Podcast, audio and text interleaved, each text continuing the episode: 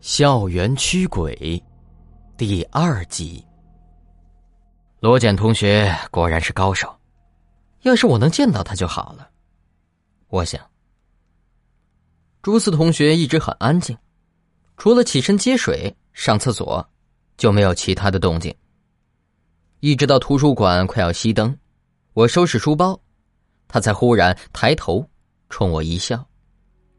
我有种头皮发麻的感觉。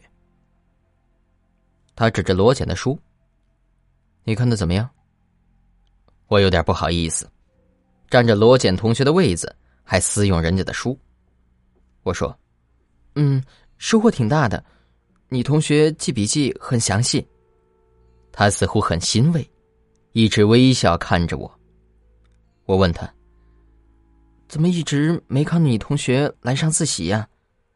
啊，他来的时候你没看见。他说的。他不介意我坐他的位子吧？当然不会。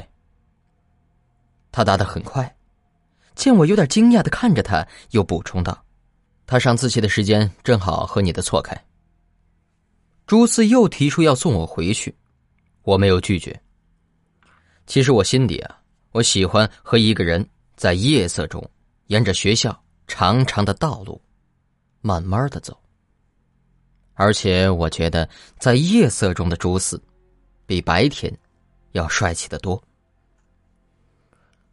我和朱四的交流渐渐多了，他懂得很多，我有不懂的问题，他都耐心的给我讲解，一遍又一遍。我真心的夸奖他：“你们零六级的真厉害，你还有罗简讲解题目都非常详细，也非常好懂。”一来二去，寝室的姐妹就发现了端倪。老大端着一盆水进来。你今天要是不从实招来，就做好落汤鸡的下场吧。好吧，我老实招供。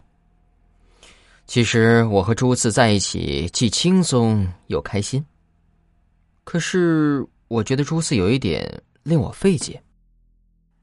白天的时候。他都会显得很疲惫，神情恹恹，同我说话没什么精神，语气也显得有点陌生。可是晚上，特别是从图书馆回寝室这段路，他就会很殷勤，也很健谈。我还想过，他是不是患上了某种类似狼人的病症，一到晚上就兴奋。我省去朱四白天精神不济，晚上活跃这段，给宿舍姐妹讲了个大概。老大立刻大声叫嚷着：“哎呀，朱四可是建筑系的四大才子之一呀！杨小艺，你得请客。”第二天，我把请客的事儿同朱四说了。按照我们寝室的规矩，朱四必须见见我的娘家人，好让他们打分。我笑着看他。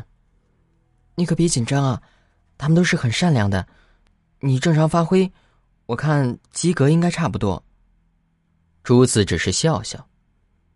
我试探着问他，要不要带上他的好哥们儿，像罗简。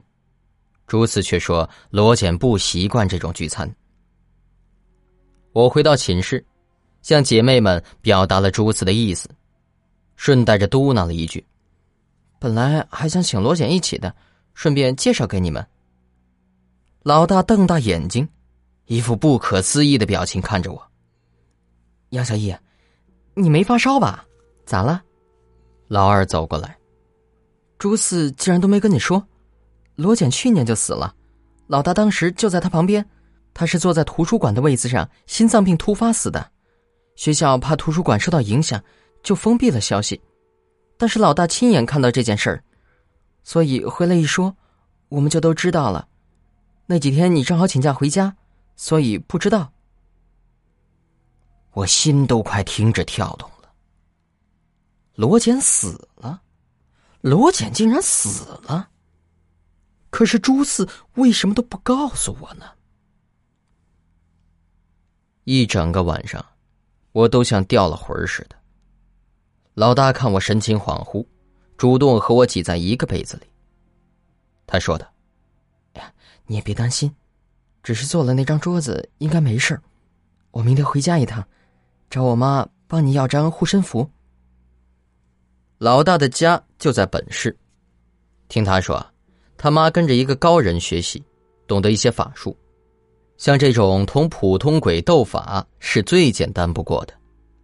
我赶紧制止他：“你快别说了，什么鬼不鬼的，这个世界上哪有鬼啊？”老大神秘兮兮的凑近我的耳旁：“你可别不信呐，我亲眼见过我妈的那师傅捉到过一个鬼，你知道那鬼后来怎么样了吗？”我情不自禁的跟着他的话：“怎么样了？”他轻描淡写道：“当然是魂飞魄散了，神情俱灭。”第二天晚上，老大就给我带回了护身符。一个用红绳串起来的铜钱。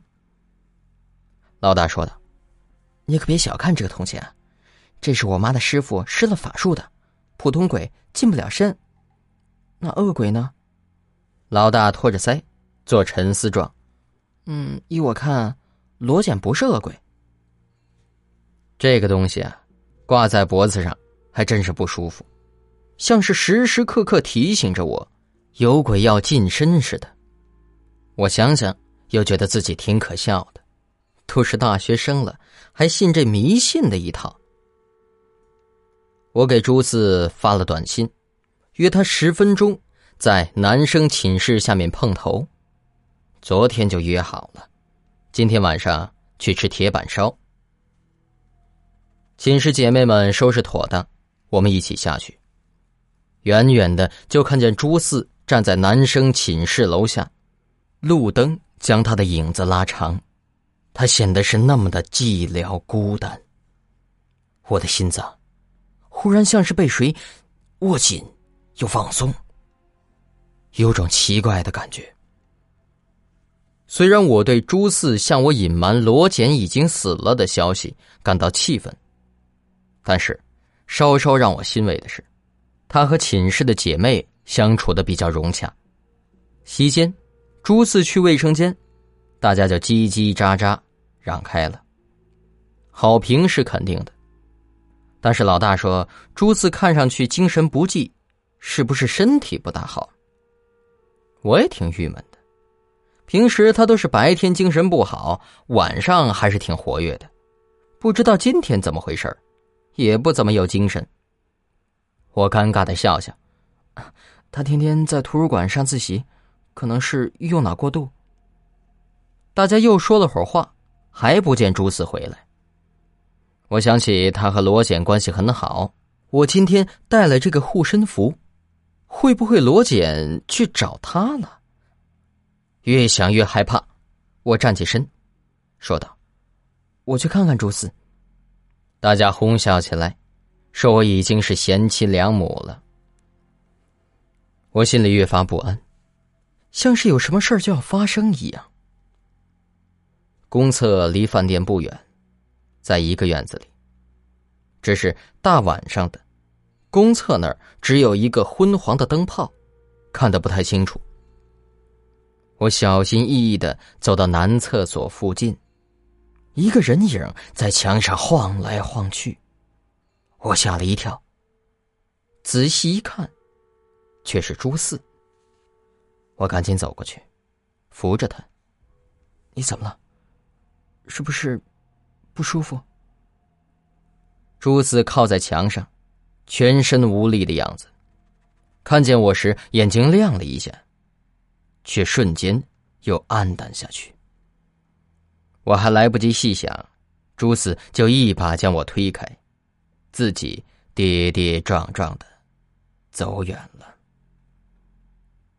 我跌坐在那里，彻底蒙住了。那晚上的请客，在大家胡乱的猜测下结束。我脑子里一遍遍的回放着朱四当时无力的样子，还有他暗淡的眼神。我摸了摸脖子上的铜钱，心底一片的恐慌。我好几天没和朱四联系了。每次拿起手机，我都忍不住胆寒。莫名的，我想，这些事儿和罗简有没有关系呢？朱四的身体到底差到了什么程度？我将铜钱摘下来，放到枕头底下。潜意识里，我觉得我带上它更不好。快放假时，朱四终于给我打电话了。他说：“放假一起回去，他去火车站买票，让我安安心心复习功课。”好多话涌到嘴边最终又被我咽了回去。我只说了声谢谢。图书馆罗简的书还摆在那儿，朱四却不在。我心底忽然就有点不好受，鬼使神差的把罗简那本书拿回了寝室。寝室一个人都不在，我盯着这本书看了很久。也没看出有什么怪异。我想到了那枚铜钱，我把铜钱从枕头底下拿出来，放在书上。书开始有变化了，我大气都不敢出，紧紧捂着自己的嘴。两行血泪，慢慢的从书的封面上流下来。越来越浓。